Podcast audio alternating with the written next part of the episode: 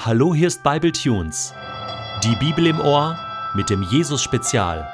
Der heutige Bible Tune steht in Lukas 24, die Verse 13 bis 35 und wird gelesen aus der neuen Genfer Übersetzung. Am selben Tag gingen zwei von den Jüngern nach Emmaus, einem Dorf, das zwei Stunden von Jerusalem entfernt liegt. Unterwegs sprachen sie miteinander über alles, was in den zurückliegenden Tagen geschehen war. Und während sie so miteinander redeten und sich Gedanken machten, trat Jesus selbst zu ihnen und schloss sich ihnen an. Doch es war, als würden ihnen die Augen zugehalten. Sie erkannten ihn nicht. Worüber redet ihr denn miteinander auf eurem Weg? fragte er sie. Da blieben sie traurig stehen, und einer von ihnen, er hieß Kleopas, meinte, Bist du der Einzige, der sich zurzeit in Jerusalem aufhält und nichts von dem weiß, was dort in diesen Tagen geschehen ist? Was ist denn geschehen? fragte Jesus. Sie erwiderten, es geht um Jesus von Nazareth, der sich durch sein Wirken und sein Wort vor Gott und vor dem ganzen Volk als mächtiger Prophet erwiesen hatte. Ihn haben unsere führenden Priester und die anderen führenden Männer zum Tod verurteilen und kreuzigen lassen. Und wir hatten gehofft, er sei es, der Israel erlösen werde. Heute ist außerdem schon der dritte Tag, seitdem das alles geschehen ist. Doch nicht genug damit. Einige Frauen aus unserem Kreis haben uns auch noch in Aufregung versetzt. Sie waren heute früh am Grab und fanden seinen Leichnam nicht. Als sie zurückkamen, erzählten sie, Engel seien ihnen erschienen und hätten ihnen gesagt, dass er lebt. Daraufhin gingen einige von uns zum Grab und fanden alles so, wie es die Frauen berichtet hatten, aber ihn selbst sahen sie nicht. Da sagte Jesus zu ihnen, Ihr unverständigen Leute, wie schwer fällt es euch, all das zu glauben, was die Propheten gesagt haben? Musste denn der Messias nicht das alles erleiden, um zu seiner Herrlichkeit zu gelangen? Dann ging er mit ihnen die ganze Schrift durch und erklärte ihnen alles, was sich auf ihn bezog, zuerst bei Mose und dann bei sämtlichen Propheten. So erreichten sie das Dorf, zu dem sie unterwegs waren. Jesus tat, als wollte er weitergehen. Aber die beiden Jünger hielten ihn zurück. Bleib doch bei uns, baten sie. Es ist schon fast Abend, der Tag geht zu Ende. Da begleitete er sie hinein und blieb bei ihnen. Als er dann mit ihnen am Tisch saß, nahm er das Brot, dankte Gott dafür, brach es in Stücke und gab es ihnen. Da wurden ihnen die Augen geöffnet und sie erkannten ihn. Doch im selben Augenblick verschwand er. Sie sahen ihn nicht mehr. War uns nicht zumute, als würde ein Feuer in unserem Herzen brennen, während er unterwegs mit uns sprach und uns das Verständnis für die Schrift öffnete, sagten sie zueinander. Unverzüglich brachen sie auf und kehrten nach Jerusalem zurück.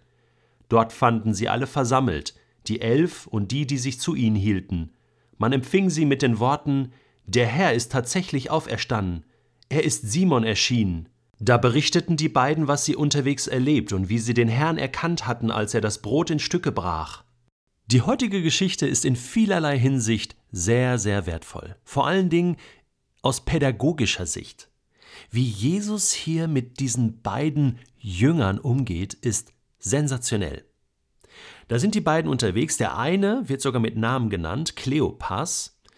Äh, der andere bleibt anonym. Auch hier wieder die Frage, wie hat Lukas von dieser Geschichte überhaupt erfahren? Markus bringt sie auch, aber ganz, ganz kurz.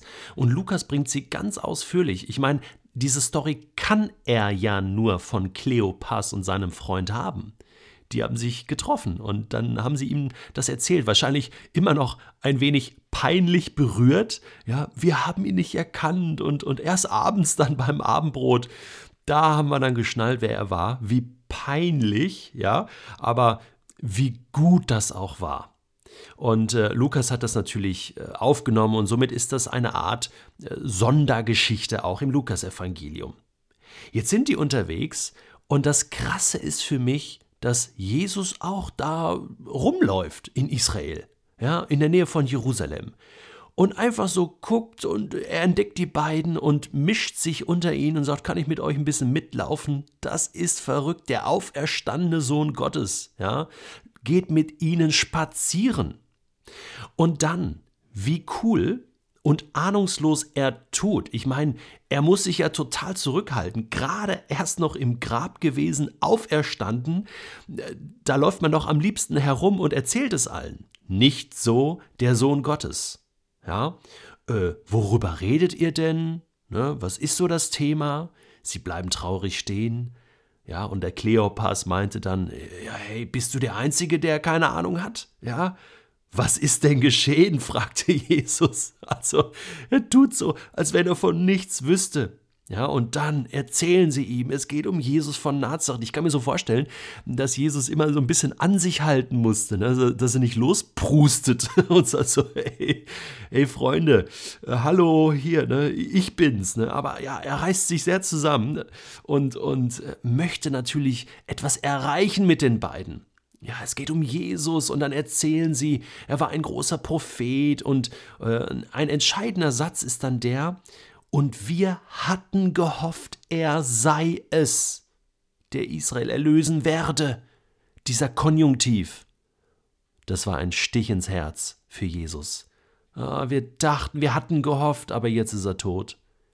Jetzt ist er weg. Und unser ganzer Glaube hat sich in nichts aufgelöst. Ja?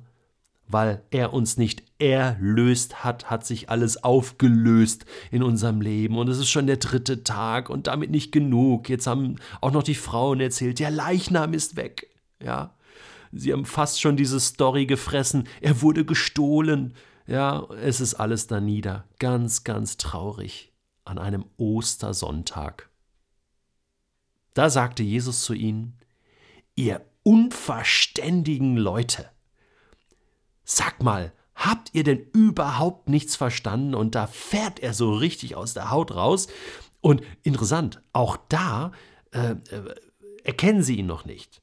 Ja, wie schwer fällt es euch, all das zu glauben? Musste denn der Messias nicht alles erleiden? Und vielleicht haben sie so gedacht, Mensch, der kennt sich aber aus. Und als er dann loslegt und ihnen anhand der ganzen Schrift erklärte, wie das ist mit dem Messias, angefangen bei Mose, durch sämtliche Propheten hindurch. Ich glaube, das ist einige Stunden gegangen, ja, diese Lehreinheit. Das ist sensationell. Sie hörten zu und mussten gedacht haben, ist das ein Schriftgelehrter?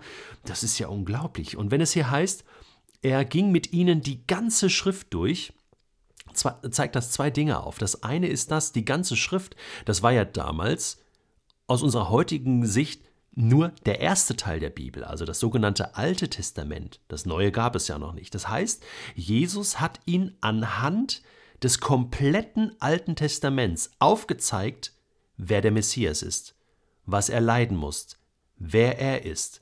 Von Mose angefangen durch sämtliche Propheten. Und es zeigt auch dieses Schriftprinzip auf, dass nämlich die durch die ganze Schrift ein roter Faden läuft und es unzählige Prophetien gibt, Verheißungen gibt auf den Messias, für den Messias, die jetzt in Erfüllung gegangen waren. Und er zeigt es ihnen auf und sie bestätigen später, und das ist auch noch interessant, dass sie sagten, nachdem sie Jesus erkannt hatten, brannte nicht unser Herz? Ist da nicht etwas aufgegangen, eine tiefe Leidenschaft in unserem Herzen? Hat uns da nicht etwas berührt in der Schrift? Ja, genau, denn das ist das Ziel des Heiligen Geistes, dass er uns ein Fundament, eine Überzeugung, eine Sicherheit in der Schrift gibt. Ich glaube, dass die beiden Jünger durch die Erkenntnis der Schrift wieder geglaubt haben. Und dass sie dann Jesus auch noch erkannt haben, das war der Bonus die haben auch so geglaubt. Die haben geschnallt, worum es geht und, und haben sich bedankt und gesagt, ja, jetzt ist alles klar. Also, der muss ja leben, der ist auferstanden. Und dann hat Jesus sich zu erkennen gegeben. Aber unser Glaube ist nicht abhängig von irgendwelchen sichtbaren Erscheinungen. Ich meine, keiner von uns hat Jesus je gesehen, lebendig als Auferstandener. Aber jeder von uns kann glauben weil die Schrift es bezeugt und sagt. Und das ist der Punkt in dieser Geschichte. Schließlich erkennen sie den Sohn Gottes daran, wie er für das Brot dankt und betet. Aber was bleibt, ist das Brennen in ihren Herzen.